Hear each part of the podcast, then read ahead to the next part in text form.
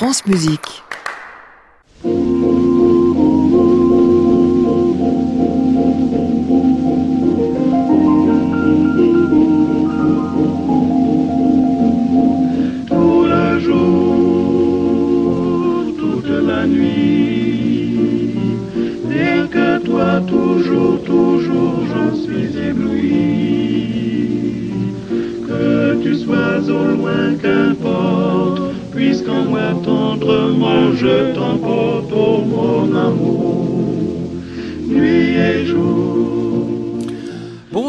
Tous et bienvenue dans le Classic Club tous les soirs de la semaine, vous le savez, à 22h en direct depuis l'hôtel Bedford à Paris, au 17 rue de l'Arcade. On a beau être dans un monde qui change tous les jours, il y a des choses qui ne changent pas.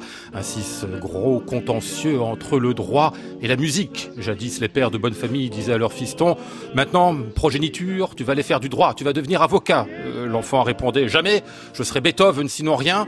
Donc du coup il devenait, je sais pas, un truc comme Schumann, Berlioz, il faisait le malheur de ses parents, mais le bonheur de la postérité. Aujourd'hui, les ténors disent je vais faire du droit, je vais faire du droit, et finalement, ils deviennent ténors. Vous voyez comment les choses ne changent pas sous le soleil. Nous sommes ce soir avec Julien Bert et Geoffroy Jourdain, ensemble jusqu'à 23h. Bienvenue à tous.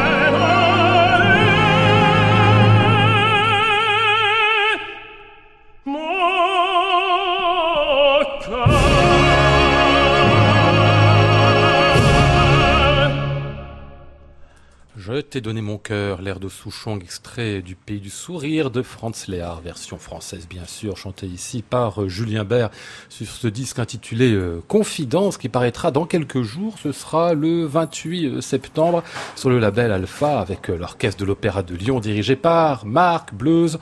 Bonsoir Julien Pierre Bert. Bleuze, Pourquoi j'ai dit le Marc fils bien nommé. Marc Pierre Bleuze. Pourquoi je pense n'importe quoi? Euh, J'ai très mal lu. Bonsoir disait Julien Bert. Bonsoir Léon. Bienvenue dans cette émission pour nous faire quelques confidences peut-être au moins euh, sur ce disque-là, sur votre vie aussi. Pourquoi je, je parlais de droit tout à l'heure? C'est ce que vous avez fait d'abord, le droit, hein, assez loin d'ailleurs. En effet, oui, oui. J'ai fait un, j'ai fait un master. J'étais parti pour être avocat.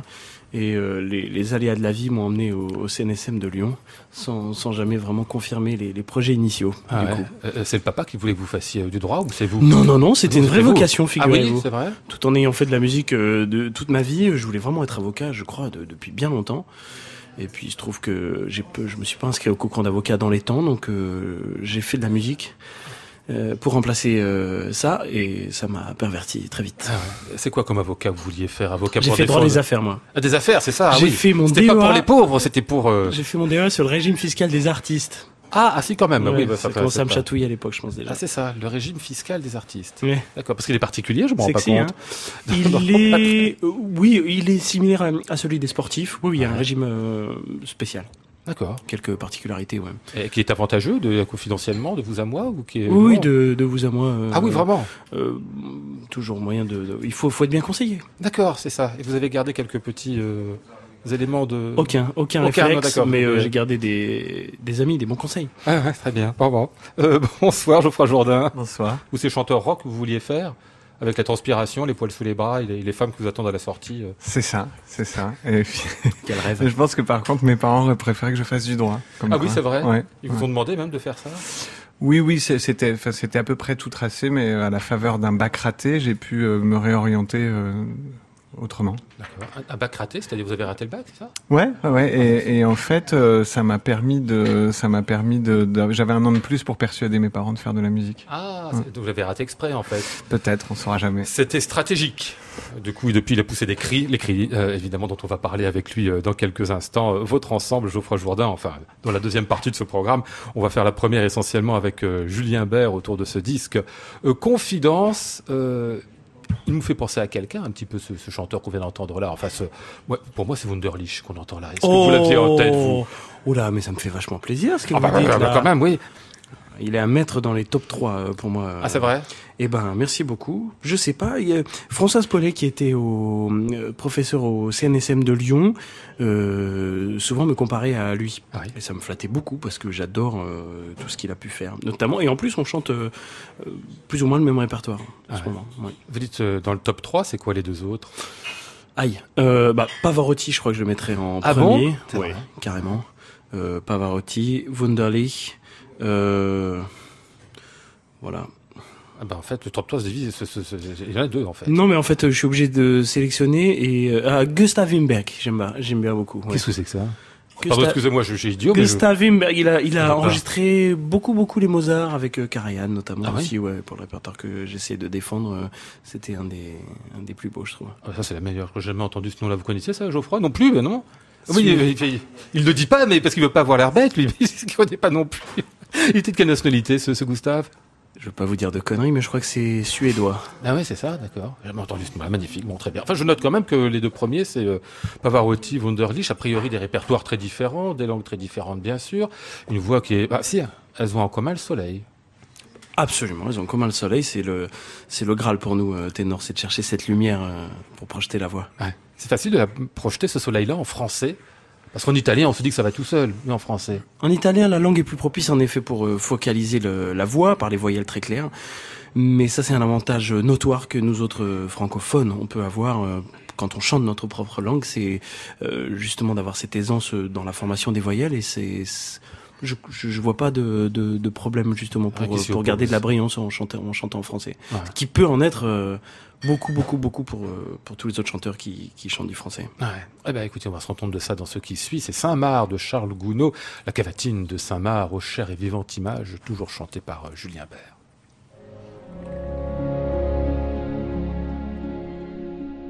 Ô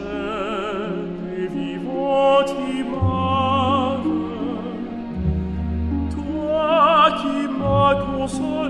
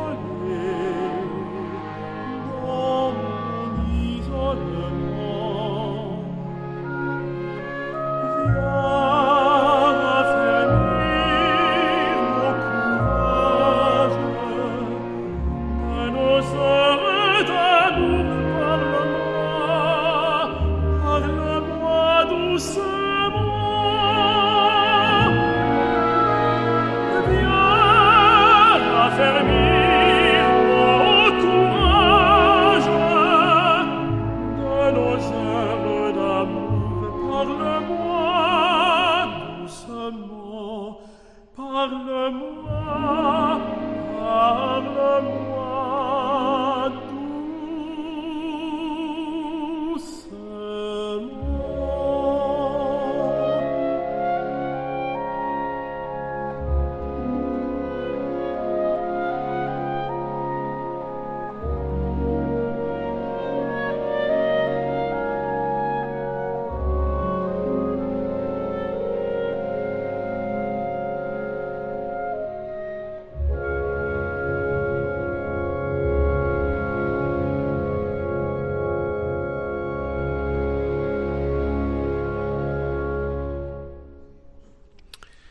cavatine de Saint-Marc, extrait de l'opéra du même nom de Charles Gounod. C'était Julien Bert avec l'orchestre de l'Opéra de Lyon à la direction Pierre Bleuze. Le disque par échelle face le titre Confidence. C'est super, vous pouvez l'entendre là. Euh, le, choix, me disiez-vous, des pièces, il y en a une quinzaine sur ce disque. Julien, c'est vous qui l'avez fait. Mais je me trompe pas, c'est de la brusannerie tout ça. Hein c'est tout à fait de la broussanerie. C'est vrai. J'ai eu la, chance de, rencontrer Alexandre Bardwicki sur mon chemin et il se trouvait que c'était tout à fait l'homme de la situation pour euh, réaliser un programme de récital français qui sort un petit peu des sentiers battus. Ouais, essentiellement fin 19e, début 20e, tout ça, des choses relativement connues comme le- l'extrait de la jolie fille de perte de Georges Bizet, c'est pas non plus pratiqué tous les jours. Alors d'autres qui sont nettement moins, hein. euh, Sorti derrière les fagots. bah oui. voilà, c'est ça. Et vous avez amené une grosse, euh, un gros tas de partitions, vous avez fait Exactement. ça? fait partie des mecs qui sont capables en quelques heures de vous envoyer un PDF de plusieurs centaines de pages de musique. Ouais. Je pense qu'il les a prêts quoi, dès qu'on fait une demande. Et du coup, il m'a abreuvé de tonnes de partitions, des airs tirés d'opéra, que pour ténor, pile poil pour ma voix. Et donc j'ai euh, sélectionné euh, les airs euh, qui pouvaient convenir pour, pour ce récital. Et vous pouvez convenir pour votre voix surtout. Hein, Ah oui, oui, hein. surtout. Ah ouais. Qui me plaisent et qui me rentrent dans le gosier correctement. C'est ça, ouais, qui rentre dans le gosier. C'est comme Oui. ça que vous dites. C'est joliment dit, ça. Euh, les, les caractères sont quand même très différents. On va dire qu'il y a des ténors qui tendent plutôt vers l'opéra comique ici, enfin certains airs en tout cas, et puis d'autres euh, avec des voix dont on se dit qu'elles sont plus, euh, plus, plus, plus, Corsé. plus graves, plus corsées peut-être, oui aussi, non Oui, tout à fait. Moi, je dirais il y a peut-être une majorité de ténors, euh, disons, jeunes lyriques, Ouais. qui, qui, qui s'adaptent bien au répertoire de l'opéra comique. Euh, et, et en effet, par exemple, Léard, où l'orchestration est un peu plus dense, l'écriture est un peu plus lyrique. Mais c'est exactement là où je me, où je me trouve en ce moment, euh, dans, Oui. dans mon répertoire et dans mes, mes, mes, mes sensations vocales. Quoi. ah ouais. Moins vers le comique maintenant, c'est ça? Euh, J'arrive vers... je commence à aborder le répertoire d'opéra comique pour ténor lyrique en devenir, on va dire. Et, euh, et, si, si- si les choses se passent bien à l'avenir, euh, peut-être aborder du répertoire plus lyrique et plus lourd. ah ouais. Qu'est-ce que vous avez envie de faire, vous, Julien Bert? J'ai envie de m'amuser. J'ai pas vraiment euh, de velléité particulière en termes de répertoire. Euh, je, je suis très attentif euh, quand je fais le choix de mes rôles à ce que ce soit euh, sain pour me, pour mon instrument et le reste a euh, peu d'importance finalement. Si euh, peut-être les, les circonstances dans lesquelles on va faire une production, euh, le l'endroit, le metteur en scène, le chef d'orchestre, etc. Mais en termes de répertoire, je suis ouvert à toute proposition. Là. Je fais une création contemporaine euh, en ce moment. et voilà, c'est- ça peut ça peut prendre bien des formes. Dès qu'on peut s'amuser, comme vous dites, c'est ça. Enfin, donc, la création contemporaine, on s'amuse pas des masses en général. hein. On, on travaille comme un dingue, ne serait-ce que pour intégrer la, la partition. Bah, le challenge, ça peut être amusant.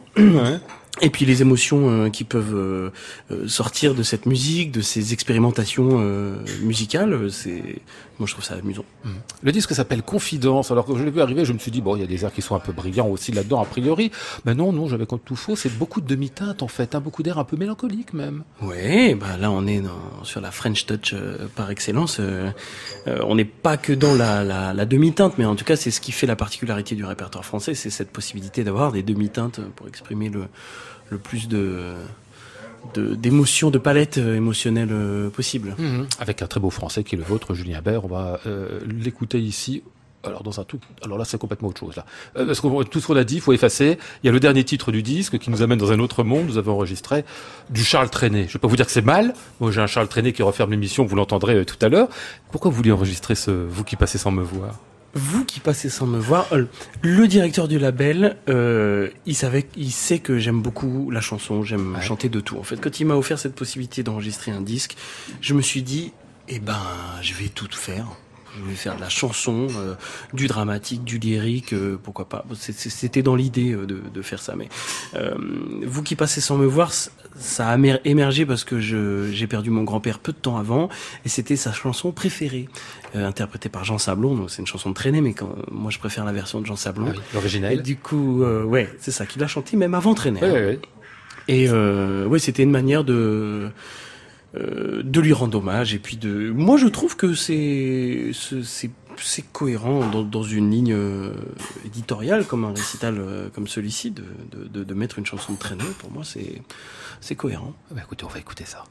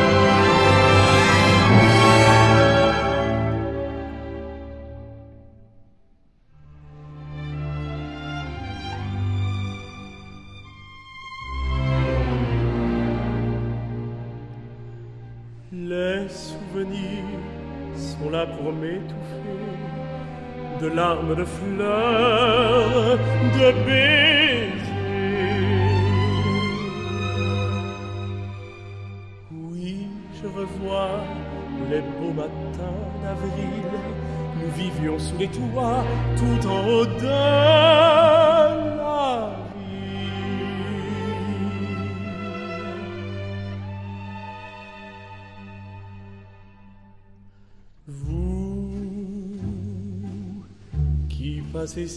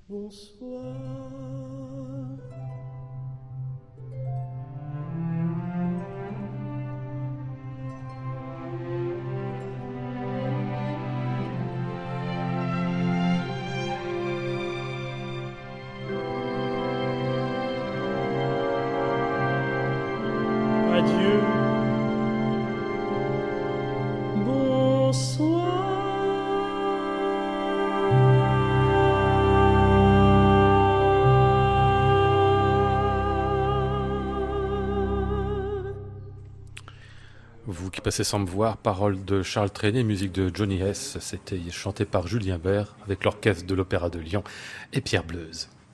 Classic Club, Lionel Esparza, France Musique. À 22h23, Julien Bert, on reconnaît pas votre voix parce qu'en fait, vous n'avez pas la même technique ici que dans le reste du disque, involontairement, bien sûr. bah oui, il y a bien, il y a bien des manières d'utiliser la voix. Nous, on l'utilise surtout pour l'opéra, mais euh, ça, ça, nous ferme pas que dans cet art. Ouais. Et là, vous allez jouer avec le micro, du coup. Oui. Ah, vraiment. Hein. C'était même pas le même micro d'ailleurs. Ils utilisent pas les mêmes micros quand on enregistre euh, de eh ben l'opéra et de la chanson. Et eh oui.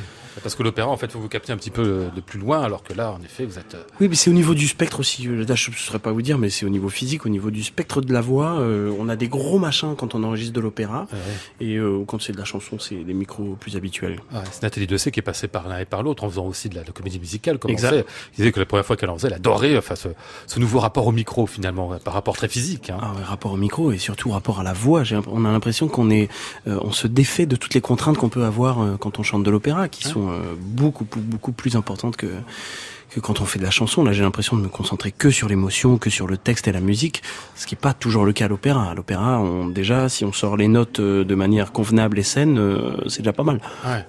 Contraintes, dites-vous. Non, c'est vrai.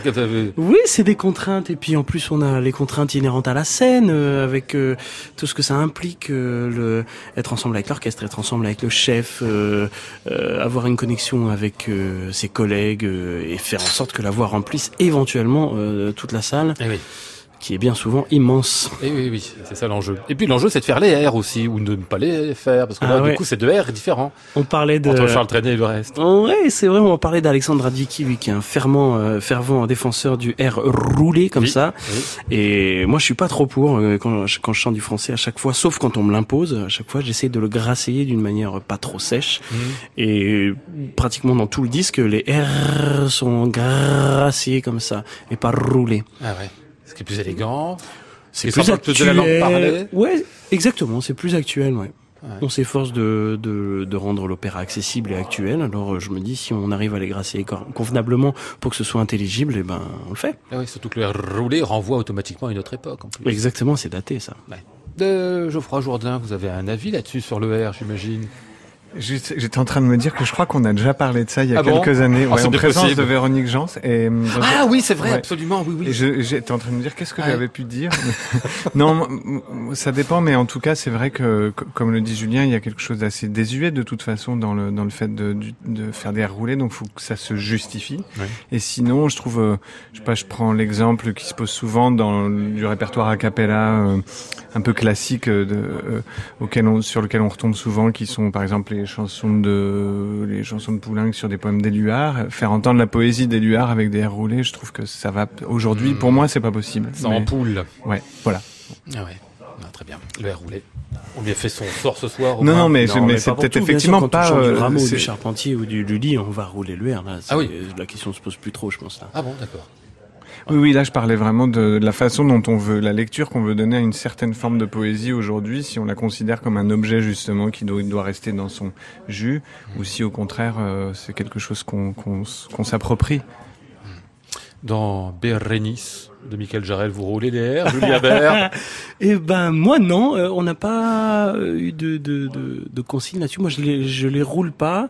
Et il y a un chanteur euh, danois qui s'appelle Boskovus, qui, est, qui, qui est une bête de scène et une voix sublime, un pro exceptionnel mais euh, qui est pas francophone. Et du coup, euh, faut dire que pour les pour les chanteurs étrangers, c'est c'est une difficulté extrême de grasseiller, comme nous on le ferait naturellement. Et eh oui, Bérénice, c'est donc un nouvel opéra de Michael Jarel qui sera monté à l'Opéra de Paris à partir du 26 septembre et jusqu'au 17 octobre. Vous êtes de la distribution, direction Philippe Jordan, mise en scène Klaus Guth. On en parlera avec Jarel dans l'émission dans une dizaine de jours, je crois. premières impressions sur ce que vous avez fait comme travail déjà sur cette Bérénice, Julien Bert? C'est toujours hyper gratifiant de savoir que on est le premier à, à chanter un rôle quoi. Et qu'éventuellement le compositeur s'est inspiré de notre instrument pour euh, écrire la ligne euh, vocale. C'est un challenge euh, intellectuel, c'est un challenge artistique, c'est gratifiant et c'est d'autant plus gratifiant quand c'est l'Opéra de Paris qui vous sollicite pour pour une expérience comme celle-ci avec Philippe Jordan, avec Klaus Gut qui est un metteur en scène génial. Euh, c'est magnifique de voir un, tel professionnel en fait. Et on voit que metteur en scène d'opéra, c'est un vrai, de vrai métier. Ah oui, pour ceux qui savent faire, oui. oui, Pour ceux qui savent faire, tout à fait. Et c'est euh, génial de, se retrouver dans une équipe euh, comme celle-ci, dans les conditions de travail superbes dans un écrin unique au monde, l'Opéra Garnier. non, tout est là pour faire un beau spectacle. Et, puis bah, il y a la Barbara aussi, Barbara Hannigan. Barbara Hannigan, qui est stratosphérique à mon sens. Et, et l'opéra, lui-même, le sujet, les étrangers, euh, parfois, ont peut-être du mal à comprendre parce que nous, ce qui nous plaît dans les mots de Racine, c'est les mots de Racine. Dans mm. Bérénice, il n'y a pas une situation euh, vraiment opératique, dramatique. Il se passe pas grand-chose d'un point de vue opéra. Personne ne meurt. Mais euh, les mots sont d'une telle puissance que nous, ça nous touche au plus profond de notre être. Quoi. C'est de, de notre être, c'est dans, dans nos gènes. Quoi. Et, et, je trouve que du coup, c'est redoutablement bien servi par la musique, ce, ce drame dans, dans les situations. Et voilà, moi ça, ça, me, ça, me, touche beaucoup là ce qu'on va faire. Allez, on va vous retrouver ici euh, Julien Bert dans ce Fortunio d'André Messager.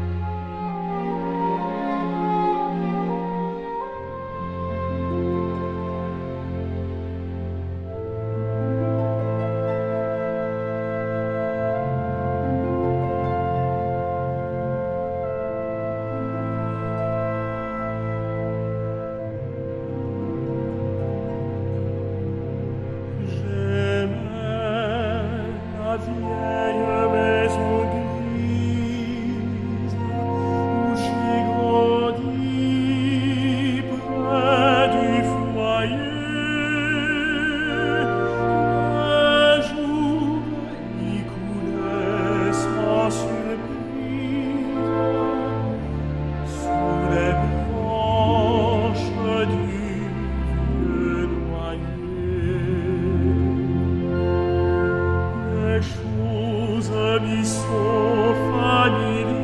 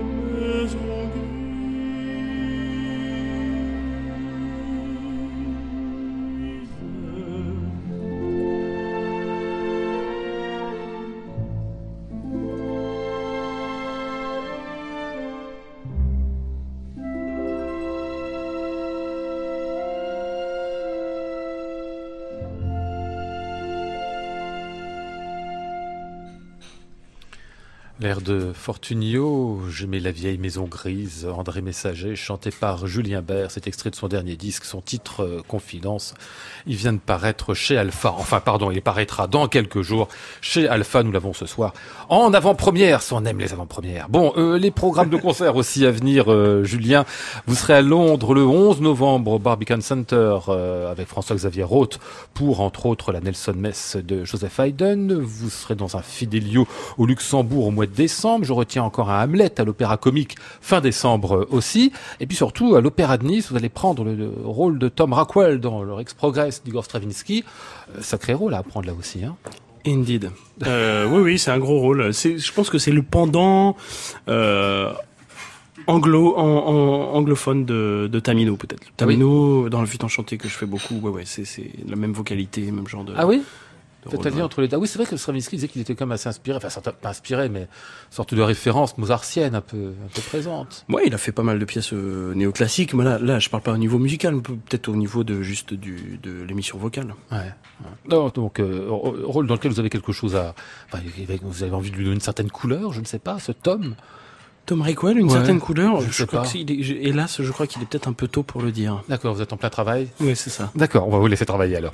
Euh, et puis Tamino, parce que vous en parlez, ben, vous le reprendrez dans pas si longtemps que ça, au mois de avril, mai, juin, à l'Opéra de Paris. Euh, la flûte enchantée de Mozart, bien évidemment. C'est pas, ça fait combien de temps que vous chantez? 7 ans, 6 ans, 7 ans, Tamino Je crois que ça va être ma neuvième ou dixième production alors. Ah, c'est quand même pas rien. Et vous allez emmener d'ailleurs euh, à New York. Oui, Quand avec, avec Lulangré. Euh, au mois d'août, je crois. Lulangré qui dirigera Hamlet aussi, et puis il a un festival euh, qui joue principalement du Mozart, qui s'appelle donc Mostly Mozart, au Lincoln Center à New York. Et donc je suis absolument ravi de reprendre une production que j'avais fait à Minneapolis. C'est la propre de Barikowski du Comic ah. de Berlin, qui est super bien, pour les enfants notamment aussi. Ah et ce sera votre premier Met? Non. Euh, non, non, j'ai fait euh, Idoménée euh, il y a deux ah, ans aussi. D'accord, donc c'est un retour dans la grande maison. Très bien, parfait. C'était Julien Bert à 22h34. On se tourne vers Geoffroy Jourdain, où vous a laissé rocker tout à l'heure. mais on a oublié de dire que vous avez chanté aussi avant de diriger les chanteurs. Hein. Un peu vous êtes bien informé. Bah, vous m'informez dans les hors-micro, donc évidemment, je finis par savoir des choses. oui, oui. Euh, en tout cas, c'est quand j'étais adolescent, oui, j'étais dans, dans, dans une manécanterie à Épinal, euh, où, d'ailleurs je chantais aux côtés de Lucille Richardot. Ah oui. Et, et, euh, et c'est ça effectivement qui m'a fait basculer vers, vers une musique plus sérieuse. Ah euh, vous chantiez, mais euh, quel, quel, type de voix, quel type de musique, vous en souvenez? Euh, Oui, bien sûr, oui. Euh, du répertoire euh, plutôt de musique ancienne. C'est là que j'ai découvert Monteverdi en même ah temps que Bach, mais aussi que Brahms. Donc du répertoire sérieux tout de suite. Voilà. Comme quoi on peut le faire très jeune aussi. Hein ça marque. Oui, oui, oui. En tout cas, c'est sûr que ça, ça, ça, ça m'a fait basculer vers quelque chose d'autre. Je disais sérieux, mais en plaisantant, mais, mais, euh, mais ça m'a fait euh, voir les, enfin, découvrir euh, un aspect de la musique vers lequel, auquel je crois j'aspirais, mais que je connaissais pas dans, dans ma pratique assez quotidienne musicale, mais plus improvisée. Hmm. La mélancolie, c'est un sentiment qui vous connaît, Julien Bert? Euh, un je, vous dites là, mais la mélancolie. Euh, non, je saurais pas vous dire là, je crois pas. Non. Ah non Non, non. Ah, c'est pas vous du tout. Ah non, non. Ah bon, non, c'est bien un peu vous, Geoffroy, quand même. Quand on est musicien, on est toujours un peu mélancolique, non? Euh, J'ai un attrait pour la mélancolie, mais, mais en tant que musicien, après, euh, ah, titre privé peut-être, mais je sais pas. Enfin, je, sais pas si c'est très intéressant. Nous ah, sommes des humbles interprètes, Lionel. Ça, c'est le lot des de ceux qui écrivent la musique. Ça vous empêche pas d'être un peu mélancolique certains jours, ah, dans certaines bien sûr, certains jours, mais c'est ah, pas bah, un trait notoire de ma personnalité. Bon, bon d'accord, d'accord. Pourquoi je parle de cela? Parce que le dernier disque de Geoffroy Jourdain et d'écrit de Paris s'appelle Mélancolia. Il va nous en parler dans un instant. On va écouter tout de suite un premier extrait.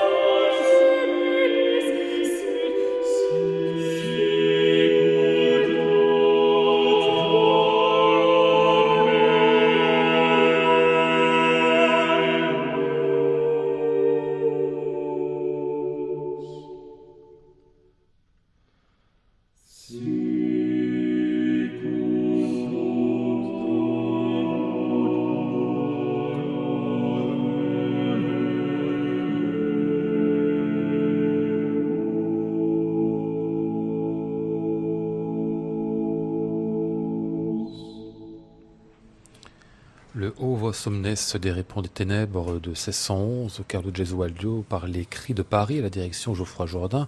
Le disque paraît chez Harmonia Mundi sous le titre Mélancolia. On comprend très bien parce que la pièce l'est ô combien. Enfin, elle est marquée aussi évidemment par l'esprit de la mort. Avant qu'on parle peut-être du programme de ce disque avec vous, Geoffroy, dites-moi un peu le, dans quelles conditions vous avez euh, travaillé, dans quelles conditions vous avez enregistré ce disque, comme assez original. Eh bien, euh, on est parti avec, euh, avec plus de partitions que ce qu'on a enregistré. L'idée était euh, était de, pour moi le programme était euh, circonscrit à peu près, mais enfin il n'était pas complètement définitif. Ça dépendait aussi un peu de ce qu'allait se passer. Donc si je caricature un peu, on on travaillait des pièces dans la journée, on les enregistrait la nuit. Ouais. Voilà, des pièces que vous connaissiez pas avant, enfin que les chanteurs ne connaissaient pas. Que les chanteurs connaissaient pas nécessairement avant, voire effectivement globalement qu'ils connaissaient pas avant. Et puis avec euh, avec l'idée aussi que de ce qu'on enregistrerait, c'est on a enregistré plus que la durée habituelle d'un disque. Et donc en fait après dans le travail qui s'est poursuivi avec euh, Alban Moreau, qui était à la direction artistique, et ben pendant le, ce qu'on appelle le montage, euh, les, les, mois qui ont suivi, euh, j'ai continué à sélectionner des pièces. Mmh. Un peu justement, on évoquait ça tout à l'heure, mais un peu comme comme finalement des jam sessions peuvent peuvent aboutir à, à l'édification d'un album sur la durée. On enregistre, on laisse les micros tourner, et puis bon alors là c'est un peu différent. On, mmh. savait qu'on était quand même conscient qu'on de ce qu'on enregistrait, on l'avait sous les yeux, mais en tout cas il y avait cette idée que que moi c'était un rêve que que, j'avais depuis longtemps de, de, travailler en conditions studio. Voilà, ça a été offert par euh, cette première collaboration. Parce que c'était la première fois, non? En conditions studio Des Non, c'était pas la première fois. Mais, mais en tout cas, euh, avoir un label qui suive le, enfin, qui prenne le risque à la fois des conditions studio et, et, et, et, et oui, et de ce mode de travail-là. Et oui. de ce mode de travail-là, oui, c'est la première fois. Donc, c'est ah, Harmonia ouais. Mundi, c'est notre entrée de, euh, chez Harmonia Mundi qui a été effectivement euh, inaugurée par une vraie prise de risque, une vraie prise de risque. Il y avait une autre chose, donc, euh, qui, qui m'intéressait particulièrement, comme vous le disiez, il, il connaissait pas nécessairement les pièces parce que ce que je souhaitais, on aurait très bien pu répéter en amont, mais, mais on l'a très peu fait parce que je souhaitais que qu'on enregistre euh, la fragilité et, et, et l'émotion de, des, des, premières lectures. Le moment de découverte en quelque sorte. Voilà. Ah ouais. Et puis c'est la manière dont c'était chanté certainement à l'époque. On sait que c'est une musique qui était faite pour être chantée, enfin je veux dire, pour être prise par les gens qui la chantaient, pas par des gens qui l'auraient écoutée en fait. Hein, c'est une musique qui se pratique plus qu'elle ne se s'écoute. C'est sûr et en tout cas de toute façon, lorsqu'elle s'écoute à l'époque, en, en, tout cas les premières versions avant d'être éditées, c'est pour un cercle restreint ouais. d'auditeurs. Ouais. Ce qu'on appelle la musica riservata. Hein. Oui voilà. Voire même Secreta. Secreta, c'est ça. Ouais. C'est-à-dire pour peu de monde.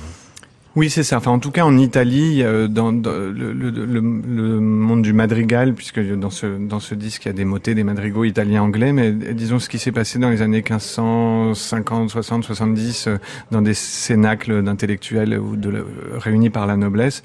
Euh, on peut dire que c'était euh, que ce qu'on cultivait beaucoup, c'était une musique contemporaine, audacieuse, mmh. qu'on s'écoutait entre entre entre Happy Few euh, mmh. au moment où elles venaient d'être composées. Ouais, ce qui est merveilleux hein, quand on se remet dans, sa, dans cette situation-là. Alors vous le dites bien, donc cette période, c'est la deuxième moitié du XVIe siècle. Vous avez choisi des auteurs euh, italiens d'un côté, euh, anglais de l'autre, tout ça bien évidemment euh, mêlé autour de l'idée de la de la mélancolie, et puis avec cette idée aussi que finalement c'est une période de grande expérimentation qui annonce après autre chose. Qui, bon, on a toujours Monteverdi, dont on sait qu'il est, qu'il est en ligne de mire. Enfin, c'est vrai qu'il symbolise quasiment une époque pour nous. Oui, alors c'est vrai que enfin, Monteverdi figure pas dans ce disque, mais il aurait tout à fait pu, puisque dans ses premiers livres de Madrigo, il est, euh, il est justement euh, à la fois le passeur, euh, enfin l'héritier, et en même temps celui qui, qui, qui détruit, euh, qui ouais. désintègre la forme et le langage de l'intérieur. Euh, c'est un peu quand même euh, ce que font le, le, les autres compositeurs qui sont présents dans ce disque, qui, qui effectivement est un peu le, le chant du cygne du, de, de l'art, de l'art euh, polyphonique de la Renaissance. Une musique qui est pleine de, de lamentations, pleine de dissonances aussi, beaucoup chez Gesualdo, vous allez en entendre. Et puis de, on a l'impression que c'est une sorte de révolution sensible qui est en train de se passer à cette époque-là. Hein. Oui, je pense que c'est précisément de, ce qui est en jeu, c'est-à-dire de, de euh, avec les, enfin avec les références musicales, sonores, euh, vocales, enfin du passé, c'est de, c'est de s'intéresser à de nouvelles choses que dont la poésie, euh, que la poésie renferme, euh, qui sont des choses effectivement qui intéressent davantage, qui sont plus sensibles, plus euh, tourmentés euh, euh, et, et, surtout de, avec des sentiments qui sont plus facilement, oui. disons, exacerbés. Mmh. Voici un nouveau madrigal. Cette fois, il est anglais. Il est signé d'un certain Thomas Wilkes. Que je ne connaissais pas du tout. C'est toujours l'écrit de Paris.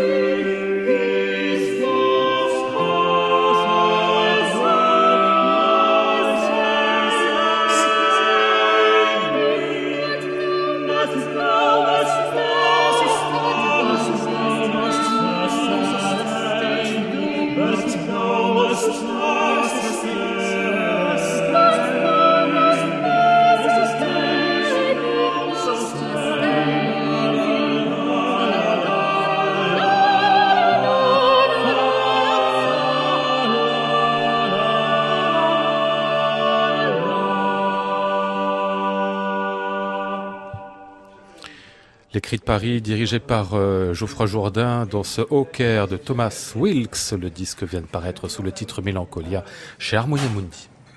Classic Club, Lionel Esparza, France Musique le titre n'est pas usurpé, parce que vous me disiez hors micro à l'instant, Geoffroy, que lui, euh, le, Thomas Wilkes, il était particulièrement mélancolique. Hein. oui, oui, oui on, à un moment donné, il disparaît complètement des radars. C'était un grand compositeur de, de, de, cette génération, Wilkes, Wilby, Gibbons, Tompkins, etc.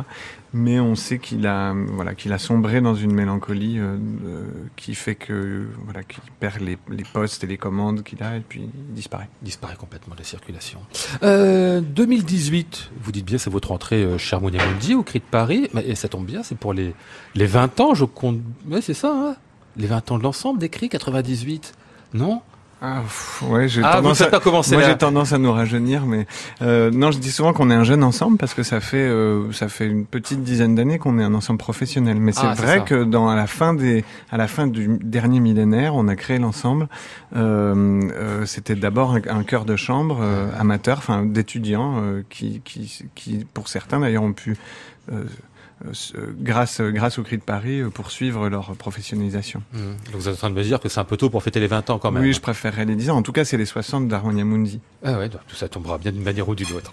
Georgi Courtag, vous voulez qu'on termine cette émission avec lui, euh, Geoffroy Jourdain? Bah, il se trouve, moi je vais essayer d'y être en plus, qu'il sera à la Scala de Milan au mois de novembre, création d'un opéra. donc Courtag dit qu'il travaille dessus depuis 50 ans. J'allais dire de décennies, j'exagère, mais non, pas du tout. Et ça va être créé finalement à Milan. il se trouve que, racontez-moi ça, on vous a demandé de faire un programme autour de ces pièces, c'est ça? Ben, J'ai euh, Cecilia Balestra, qui s'occupe du, du, festival Milano Musica, euh, avait entendu l'écrivain Radio France euh, dans le cadre de Présence il y a quelques années. Depuis, on, on cherchait vraiment un moyen de d'imaginer un projet ensemble. Et lorsqu'elle m'a fait part de, du fait que Courtag serait le, le personnage central de l'édition de cette année, vu la création donc de fin de partie euh, à la Scala, je lui ai dit ce que je dis à plein de monde depuis très longtemps, mais tout le monde s'en fout, que je rêve de faire les, les opus a cappella ouais. et qui sont quasiment jamais faits parce que c'est d'une difficulté assez remarquable. D'ailleurs, je salue les chanteurs qui, qui, ont reçu les partitions et qui vont, j'espère, bientôt s'y mettre. euh, et voilà, c'était elle, elle y a été très sensible ouais. et, et donc on fait la clôture de ce festival le 26 novembre. Il y aura des extraits de Mélancolia d'ailleurs, et je trouve que c'est pas du tout, euh, c'est pas un grand écart euh, mmh. des époques, oui, mais certainement pas des de l'environnement, disons, ah, de l'inspiration poétique. Enfin, sa musique ouais. en tout cas, oui. Mmh. Tout à fait. Et je trouve que justement il y a beaucoup de de de, de, de liens euh, mmh. à, à, tisser entre les entre les déjà poétiques entre les œuvres des ouais. euh, les différentes œuvres qu'on va faire. Alors du coup, est-ce que vous êtes allé rencontrer Courtag Parce qu'on voilà. dit, on dit toujours qu'il faut absolument avoir le le témoignage du maître lui-même pour arriver eh ben, à faire son œuvre. De façon assez inattendue, parce que j'avais prévu d'ailleurs d'en parler beaucoup avec Marcus Creed, qui a beaucoup dirigé Ces, opus et qui est un peu le seul. et finalement, Courtag a demandé à ce qu'on se rencontre. Et mhm. puis, et puis de fil en aiguille, j'ai rapidement dit que je prenais un billet et puis que j'allais le voir à, à, Budapest. Et on a passé, j'y ai passé quatre jours. Et on a, ah on, a travaillé, on a fait trois, trois, trois grosses séances de travail ensemble sur ces 20 minutes de musique. Il était comment? Parce qu'avec les musiciens, on sait qu'il est à la fois impossible et extraordinaire. Eh ben, il était extraordinaire. non, vraiment, il est, extrêmement charmant et puis, euh, et puis, euh, et puis bienveillant, très encourageant. Euh, je pense que le, la seule la seule personne vis-à-vis de qui pendant ces séances il n'a pas eu de bienveillance c'est vis-à-vis de lui-même et ça c'est mhm. connu quoi qu'il est très critique vis-à-vis de son œuvre. Et donc plus on revisitait ensemble ces partitions qu'il avait qu'il avait pas refréquentées depuis longtemps euh, plus euh, plus il était critique vis-à-vis de lui-même. Ah mais à part ça et ça ça l'a rendu mélancolique peut-être mais j'espère que le, le, troisième jour euh, euh, après notre dernière séance de travail j'espère je lui ai dit d'ailleurs je lui ai écrit depuis que que j'espérais que j'avais je lui avais redonné goût pour ses œuvres parce enfin que mm. pas moi, hein, mais que notre rencontre, disons, lui avait redonné goût pour ses œuvres. ce sera donc au mois de novembre qu'on pourra voir ça. Donc en Italie, c'est ça, hein, euh, à Milan et puis. Oui, alors euh, à Naples la veille, donc c'est le 25 novembre. Euh, il y a Mélancolia avec une création de Paolo Perezzani, enfin qui sera véritablement donnée et, et à Milan, Chiesa San Marco, le 26 au soir avec les œuvres de Courtag. Et puis alors d'autres euh, concerts encore pour euh, l'écrit de Paris. 10 et 11 octobre, vous serez au théâtre de Saint-Quentin en Yvelines et ainsi que le 23 octobre à Gradignan pour le programme intitulé L'ailleurs de l'autre. Rappelez-moi ce que c'était ce programme-là dont on avait parlé C'est ce spectacle mis en scène par Aliénor Daucher et sa compagnie La Cage euh, avec quatre chanteuses qui travaillent uniquement sur des, des enregistrements de d'ethnomusicologues. De, C'est ça. Et qui sera donné en petite partie en version concert à l'autre Scala la vraie, disons, la Scala parisienne. Euh, euh, ah oui, qui ce week-end, qui, qui ouvre et qu'à ce week-end ah bah D'ailleurs, les responsables seront là demain dans cette émission. En plus, les Biessis, c'est ça que je ne connais pas. Il faut absolument aller voir ce lieu. C'est c'est ah oui. c'est fantastique. Ouais. ouais. Nouveau lieu dans Paris. Hein, Nouveau lieu dans Paris avec, euh, je crois, 536 places et une, une, une, cage de scène magnifique et puis et puis un rapport avec le public euh, qui me rend très impatient. Et le titre du programme que vous ferez à cette occasion, c'est Aux arts me contemporains. Oui, on n'est pas les seuls, hein. c'est le week-end d'inauguration. Très bien. Bon, allez, on va refermer euh, cette évocation de Georgi Courtag avec la musique du maître lui-même, dans ses chants de désespoir et de chagrin. Si vous me dites qu'il n'y a pas de mélancolie là-dedans, moi, je ne sais pas ce que je fais.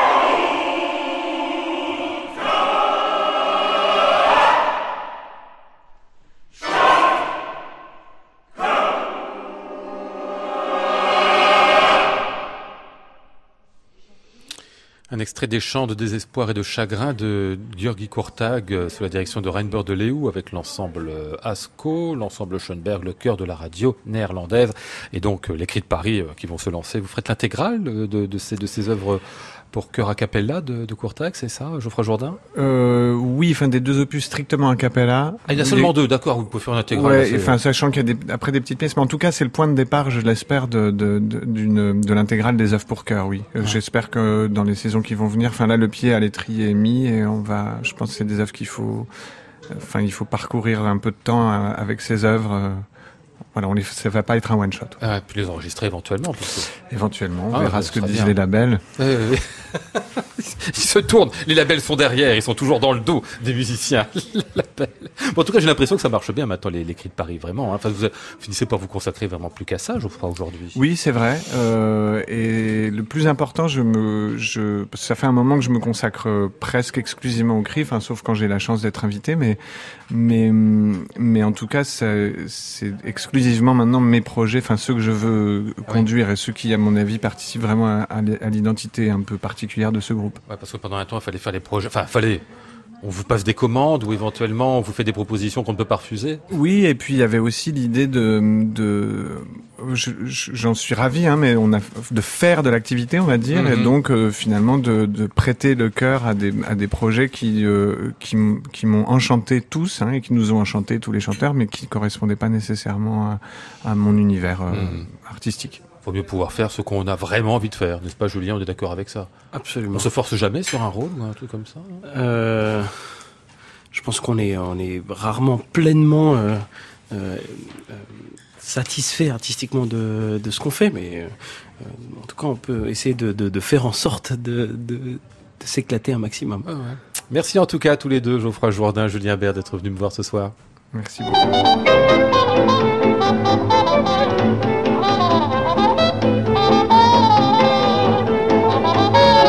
Avec Flora Sternadel, Maud Nourri, Antoine Courtin, Stéphane Foulon et Benjamin Perru.